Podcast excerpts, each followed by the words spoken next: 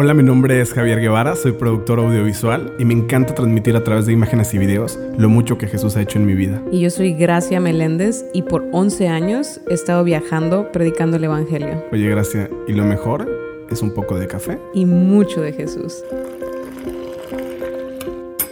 Comenzamos. Bienvenidos a un podcast más. Esto es Café sin Azúcar y hoy estamos con un avance de la segunda temporada y como en todos los episodios, ¿cómo estás el día de hoy, Gracia Meléndez? Muy bien, Javi, estoy muy contenta de estar aquí contigo y con todos ustedes que nos escuchan. La verdad es que este episodio es, es algo muy, muy padre que la verdad hemos estado preparando y pensando especialmente en ustedes. ¿Por qué les decimos esto? Porque es el inicio de una entrevista que vamos a estar haciendo y el día de hoy está una persona con otros muy especiales, una amiga que no llevo mucho tiempo de conocerla, pero ha enriquecido mi vida en el conocimiento en el ministerio.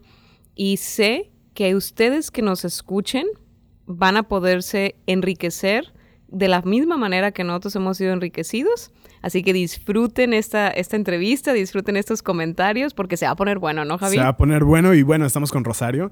Rosario, un gusto que estés aquí con nosotros. Para mí es un placer de verdad el poder estar junto con ustedes eh, tocando temas tan importantes como este y tener este espacio de verdad pone muy feliz mi corazón por darme la oportunidad de conocerlos y también estar compartiendo con todos los que nos escuchan. Y bueno, yo siempre estoy feliz de, poder hacer eh, podcast con mujeres tan grandiosas y aventureras como ustedes, valientes. ¿Y cómo? A ver. ¿Bendito entre las mujeres? Bendito entre las mujeres. Amén. Este, líbranos del mal. Amén. Amén. Este, y pues algo que yo quería preguntarte antes de entrar a la pregunta que, que le vamos a hacer a todos nuestros invitados. ¿Cómo tomas el café tú? Híjola. De verdad, me encanta disfrutar el café, pero según lo que vaya a tomar, es como o lo, tomo, o lo tomo negro o lo puedo tomar con un poco de azúcar, un toque, ligero. También le puedes poner Pepsi al café, ¿sabías? No, pero estaría dispuesta a intentarlo. Y luego te hago una bebida con eso. Episodio cancelado, chicos. Nos vamos de aquí. Aquí no tomamos Pepsi. en este episodio creemos en los chilaquiles rojos, el café sin azúcar, el América campeón y la Pepsi. Así es. Amén, hermano.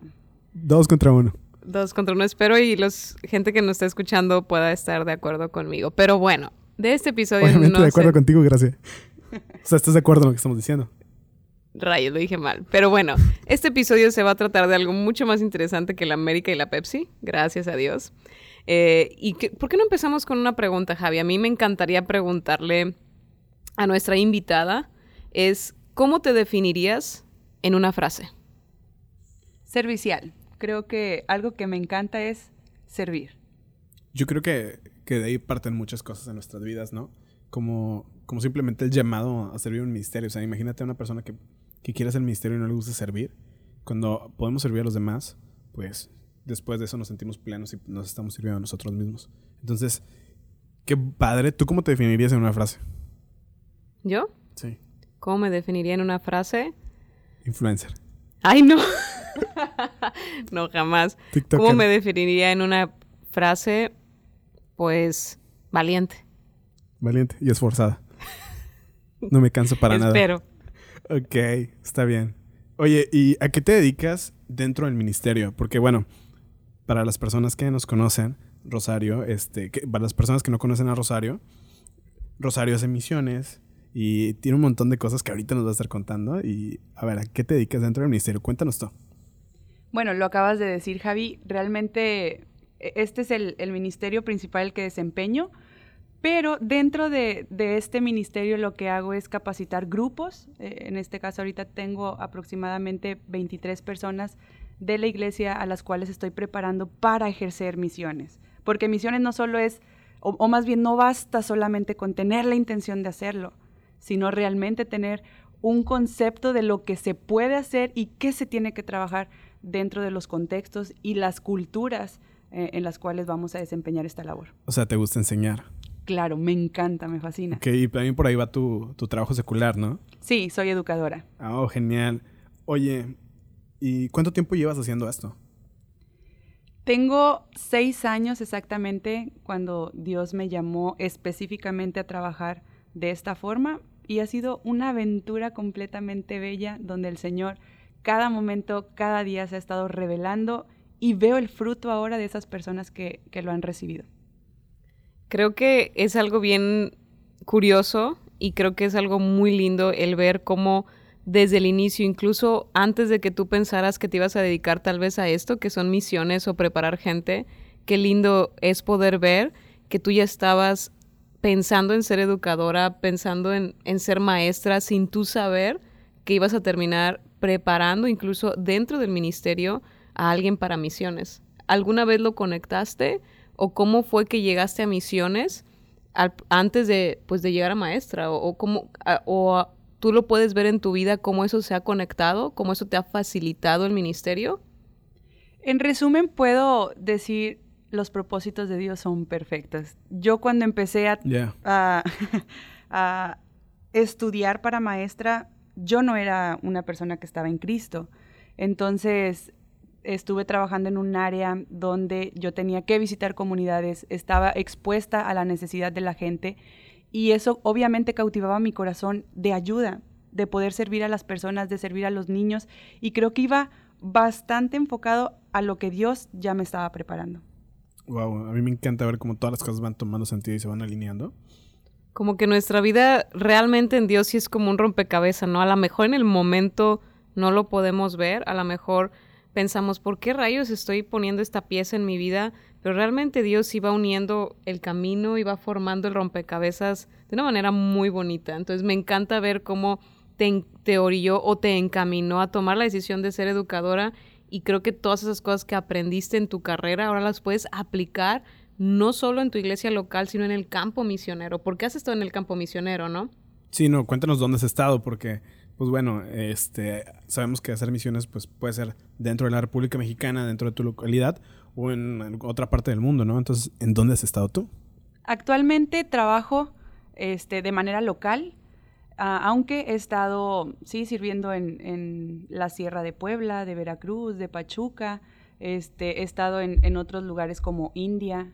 Entonces, realmente ha sido, no es mucha mi experiencia, pero a donde Dios me ha llevado realmente es algo impresionante, impactante y definitivamente la gente es diferente, pero el sentido es el mismo, la necesidad de conocer de Jesús. Oye, ¿cómo empiezas, o sea, cómo pasas de estar un día en tu casa o un día en tu trabajo enseñándole a los niños a llegar a India? O sea, ¿cómo, cómo es ese proceso? Porque tal vez muchas personas aquí están sintiendo un llamado en su corazón de ir a otro lugar y dicen, oye, pero bueno, pero yo este, soy una persona que está aquí en mi iglesia local sirviendo, no sé, de Ujier, de algo.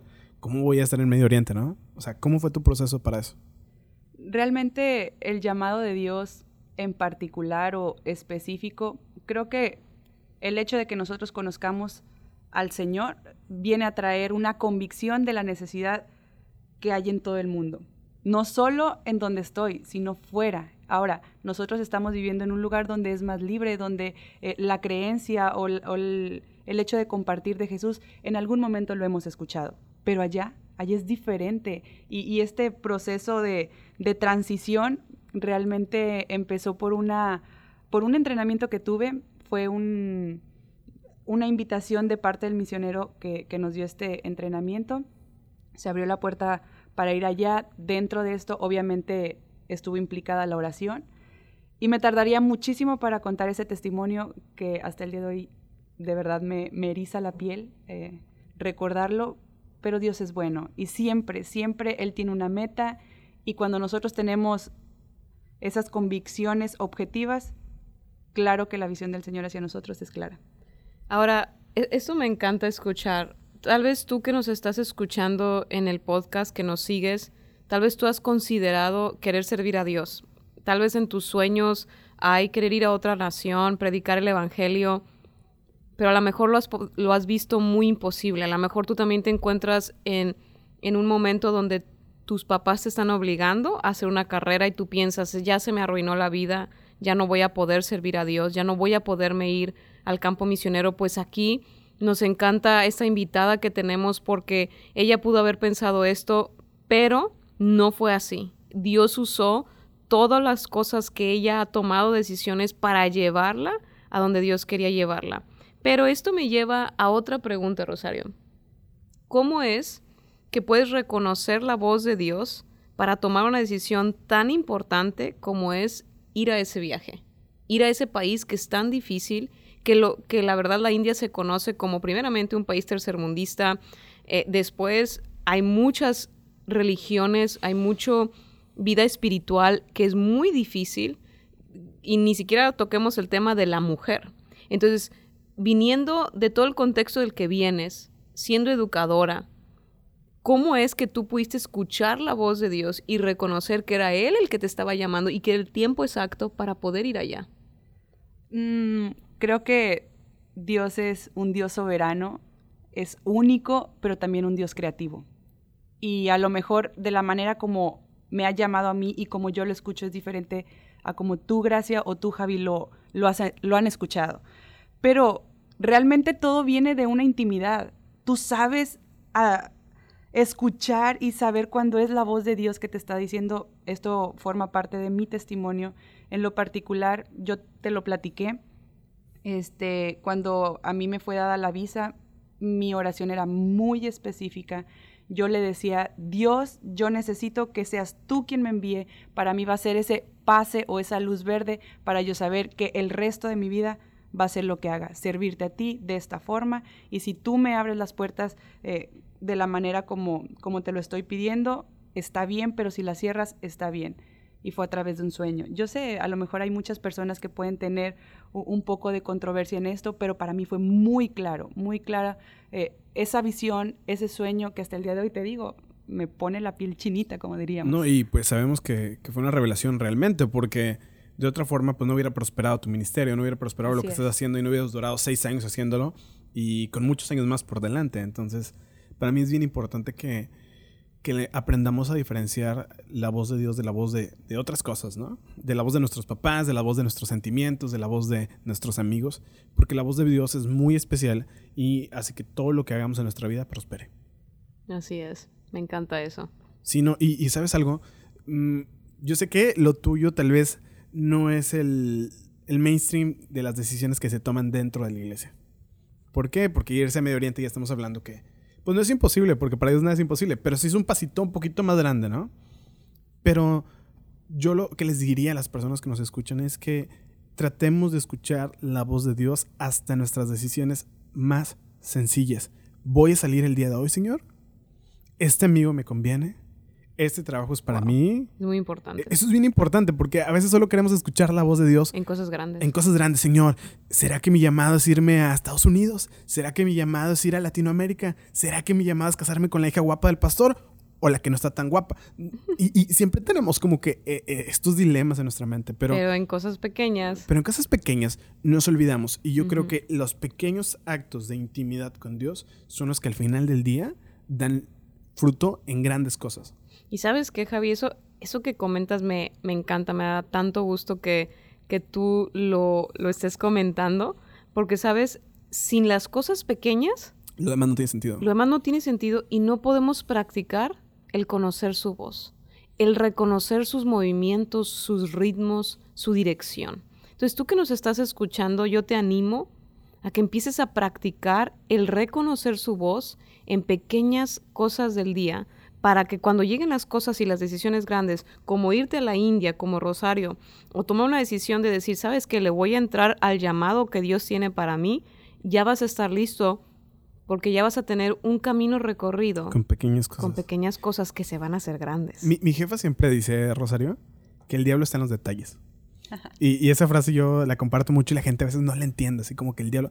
Pero lo que mi jefa se refiere, yo soy productor, yo hago videos y cosas así, es que a veces no nos enfocamos en ese segundito que dura la transición de un video a otro. Y cuando nos enfocamos en los pequeños detalles, se convierte en un producto de calidad. Entonces, ¿qué opinas tú de los detalles? ¿Cómo te preparas tú? ¿Qué detalles tienes tú para un viaje a, otro lugar del mundo donde realmente a ciencia cierta no sabes qué va a pasar? Mira, es que los contextos son diferentes, las personas son diferentes, los climas son diferentes. Sí, totalmente. Eh, y es algo emocionante porque al final de cuentas estás emprendiendo una aventura. Pero y te gustan las aventuras. Me fascinan, y más cuando son con Dios. Entonces, porque... Sí, no, no vayan a sacar... A ver, Esto está diciendo, le gustan las aventuras con Dios. No vayan a sacar este clip de contexto. Por favor. Por favor. Sí, no, no, no. Le gustan las aventuras con Dios. ¿Y sabes por qué? Porque de una u otra manera, Él siempre está atento a los detalles para sorprendernos. Sí, totalmente. Dios es un Dios de detalles. Y, y esa es una cuestión que te hace muy marcada una vida con Él. Porque sabes en qué momento eh, él, él va a trabajar y te dislumbra en pequeñas cosas. Ahora, para mí, por ejemplo, cuando decías tú que Dios es un Dios soberano y creativo, pues entiendo mucho la parte de la creatividad, pero me gustaría que me explicaras tú la parte de la soberanía. Mira, realmente, y te voy a poner un ejemplo. A ver, dale, dale. Tan, ay, no, fantástico de lo que me sucedió. Y ciertamente yo puse mucho de mi esfuerzo cuando iba a este viaje, puse mucho de mi esfuerzo. Estuve trabajando como niñera para Mm, juntar. Eras nani. Sí, nani, no nini. No, nani, nani. Sí, sí, sí. Entonces, este, eh, yo trabajé demasiado en mis fuerzas, Javi, Claro. para yo poderme financiar este, este viaje. Y me encantó porque 15, día antes, 15 días antes de, de yo salir, que justo eran en estas fechas, eh, me dicen, me y se hablan marchó. me hablaron y me dijeron, no tienes ticket, tu ticket está mal, tú no eres, pues ahora sí que la, la persona legal de- del ticket y tienes que comprar otro. Y yo, 15 días antes de mi Wow. salida, tenía que juntar 40 mil pesos, dinero que no tenía, entonces dije, Señor, me rindo. Y ahí conocí lo soberano que es Él, porque la soberanía es lo que Dios quiere en el momento que quiere y cómo lo dispone. ¿Para qué? Para que al final de cuentas nos demos que de quien se trata es de Él y quien se va a llevar la gloria es Él, no yo. Aunque trabajé todo el año, aunque me esforcé y me cansé, al final de cuentas lo puedo decir así y espero no me lo malentiendan, pero Dios me tumbó mi mesa para decirme, hey, recuerda una vez más que quien te envía soy yo. Así es que Él suplió esos 40 mil y todavía mucho más que eso. Yo, yo creo que el dejarlo todo para ganarlo todo, que es una frase muy común, solo tiene sentido y se vuelve significativa cuando lo vivimos. Sí. O sea, lo Y eso es fe. Eso es fe. O sea, lo puedes decir muchas veces. Nada, dejarlo todo para ganarlo todo con, el, con Cristo. Pero solo se vuelve significativa cuando lo empiezas a vivir en tu vida y empiezas a dar esos pequeños pasos de fe, como yo sé que Gracia lo ha hecho muchas veces en su vida. Fíjate que me, que me encantó eso que, que- que acabas de compartir. Yo también creo, ¿no? En la soberanía de Dios. Entonces, si pudiéramos, ahora sí que englobar lo que acabas de comentar es, nosotros creemos, tú que nos escuchas, en que Dios es un Dios soberano, pero a la misma vez con una revelación y entendimiento que es un Dios bueno y es un buen Padre.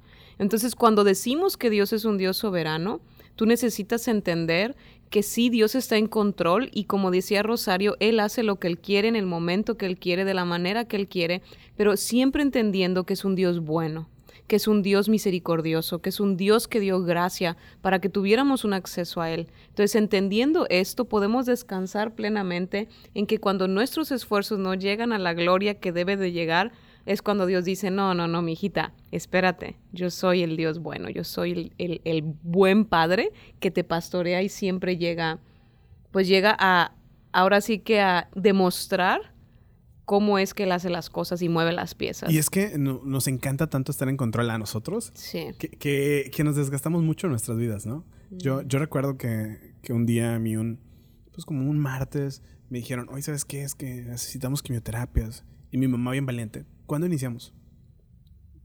No, pues cuando ustedes tengan las quimioterapias, cuando las paguen, ¿no? Y mamá, el lunes. Y yo así como, ¿estás segura? No tenemos nada, gastamos todo en- en-".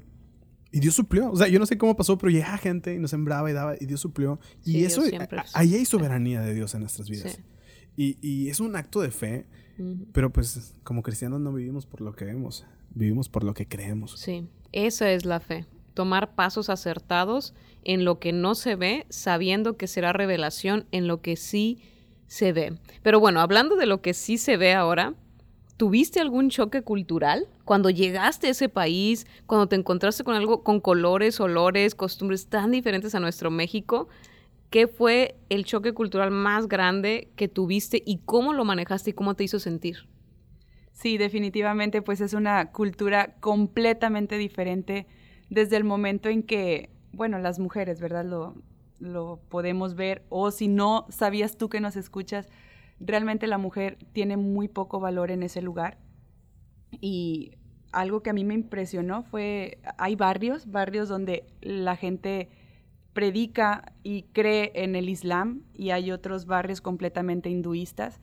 E, en el caso de, del barrio musulmán, nosotros como mujeres ni siquiera podíamos saludar a un hombre mirándolo a los ojos. Cuando uno como mexicano tendemos a que en una plática no es mala educación. Exacto. Yo no miro a los ojos porque luego me enamoro. sí, entonces yo creo que ese fue uno de los choques. Por otro lado, eh, el hecho de, de que la gente, la manera de vivir, de cómo lo hacen las comidas, son demasiado condimentadas. Bueno, en lo particular a mí me encantó, a mis amigos no tanto, pero sí hay mucha diferencia en creencia, en hablar, este, yo me sentí observada todo el tiempo. Incluso cuando llegamos, obviamente se dieron cuenta que éramos turistas y fue el primer día, llegamos a un lugar que se llama Jaura.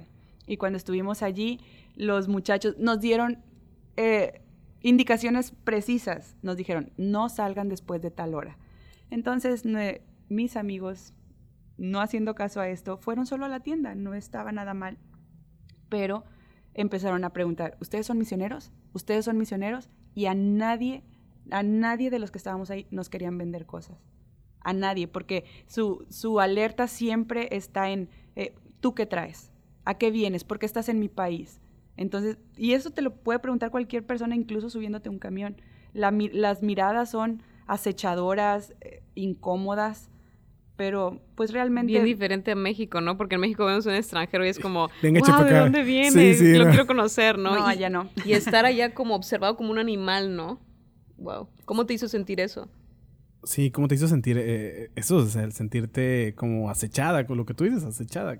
Bastante incómodo porque realmente no es algo que te esperas. Ahora, sabíamos con qué objetivo estábamos teniendo ese viaje. No era un viaje de turistas más exactamente, sino que había un objetivo y mi pensamiento siempre estaba, no importa lo que pase, yo tengo un objetivo que cumplir. Y descansaba mi alma y si puedo retomar la parte de la soberanía de Dios es eso, descansar y confiar en que Dios tiene el control. Así, es. Así es. Y, creo que eso nos hace dormir tranquilos en la noche y vivir felices en el día, ¿no? Saber que Dios tiene el control y que sus planes son buenos. Exactamente. No son malos, no es de castigarnos, no son buenos. ¿Cómo, ¿Cómo escoges tu equipo de trabajo? O sea, ¿cómo escoges el equipo con el que vas? Eso es más interesante. Eh, si algo puedo ver en las personas es la determinación que tienen. Mm, yo le platicaba a Gracia, me agrada conversar con gente que no tiende a ser mm, o tener estas montañas de sub y baja emocionales. Porque cuando vamos a un país, en, el caso de, de India, de verdad un choque fuerte son las emociones, porque estás lejos de casa, porque no estás con tu familia, porque estás como mujer en constante peligro. Este, y, son detallitos que debemos de tener presentes y por ello es que el hecho de que si puedo formar un equipo o un o aparto gente para que me pueda acompañar, sea gente que sepa a lo que va, que no pierda el rumbo, que no vaya y desvíe el objetivo del, por el cual estamos allí. Porque sí, es muy sencillo, ya estando allá, si quieres conocer, porque todo es atractivo, aunque bueno, India es especial, porque no es así como que vayas, eh, en el caso de la Ciudad de México o en otros países donde es hermoso, no puedo decir eso, realmente el estar allí eh, es una situación complicada, todo lo que ves, el maltrato con los niños, lo que se sabe del país, lo que pasa con las mujeres, la denigración que hay, eh, la parte de separación en, en cuestión religiosa es muy, muy vista, muy presente y por supuesto que nosotros debemos estar conscientes de esto antes de ir. Wow, eso, es, eso es verdad y, me encantó lo que dijiste. Buscas en un, en un partner o, un equipo, ahora sí que alguien que sea estable porque vas a encontrarte con muchas cosas que van a mover tus emociones, pero recordar que nuestra vida está, está puesta en la roca, ¿no? Inamovible que es Cristo. Rosario, cuéntame, ¿será que si hay alguien que nos está escuchando y tiene un llamado a la India o a otro país difícil?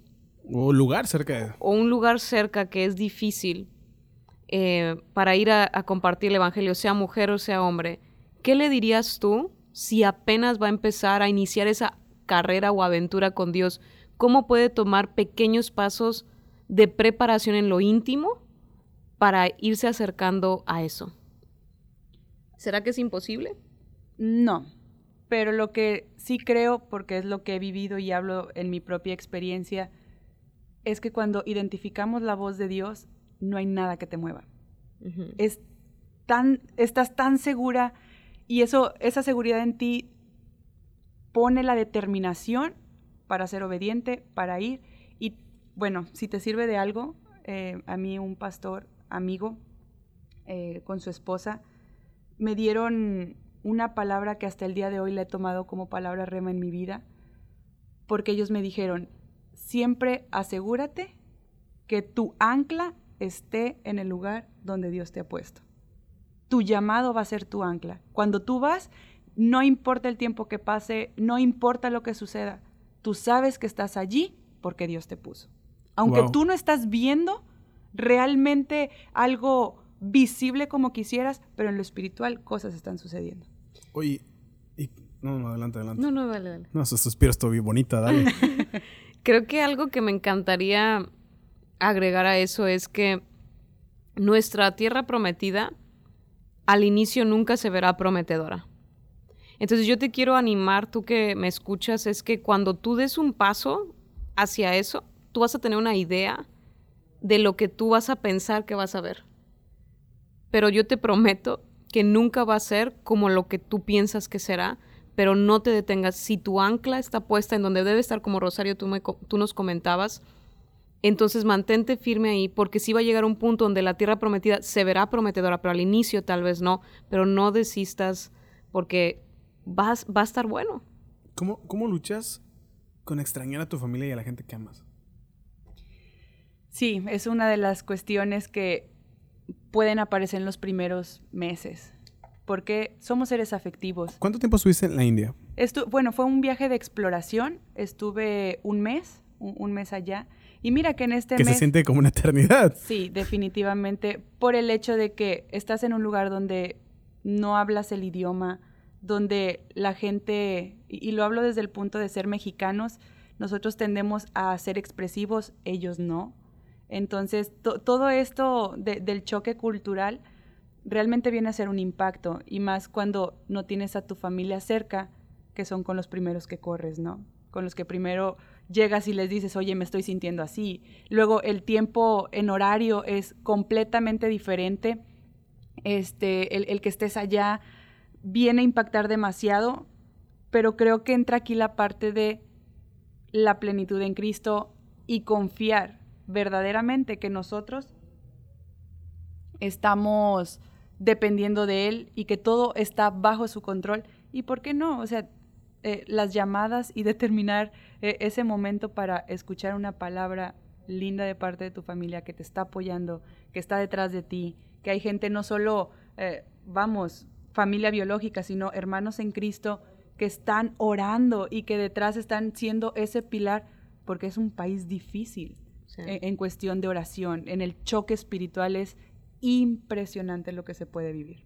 Fíjate, Javi, yo, yo creo que una de las promesas de Jesús es que cuando lo seguimos, a donde quiera que vamos, si nosotros dejamos a familia y hermanos, Él nos entrega familia y hermanos a donde quiera que vamos. Yo, yo lo que te voy a decir es que yo creo que hogar no es sinónimo de casa, es sinónimo de compañía y esa compañía es Jesús y su Espíritu Santo. Sí. Wow. Entonces, pues muchas gracias Rosario por esta plática, este café y esperamos que Dios siga usando tu vida como lo ha hecho hasta ahora y sigas yendo a muchos lugares más y de repente nos invites, ¿no? Ahí espérense el centro de café sin azúcar desde la India. Así es. Café turco. Café Turquía. Café Turquía. 2000. ¿Quién sabe? ¿Quién sabe? Ojalá 2022 o 2021, pero... Esperemos que sea pronto. A ciencia cierta, soberanía. Así es. Nos vemos en la próxima. Hasta luego.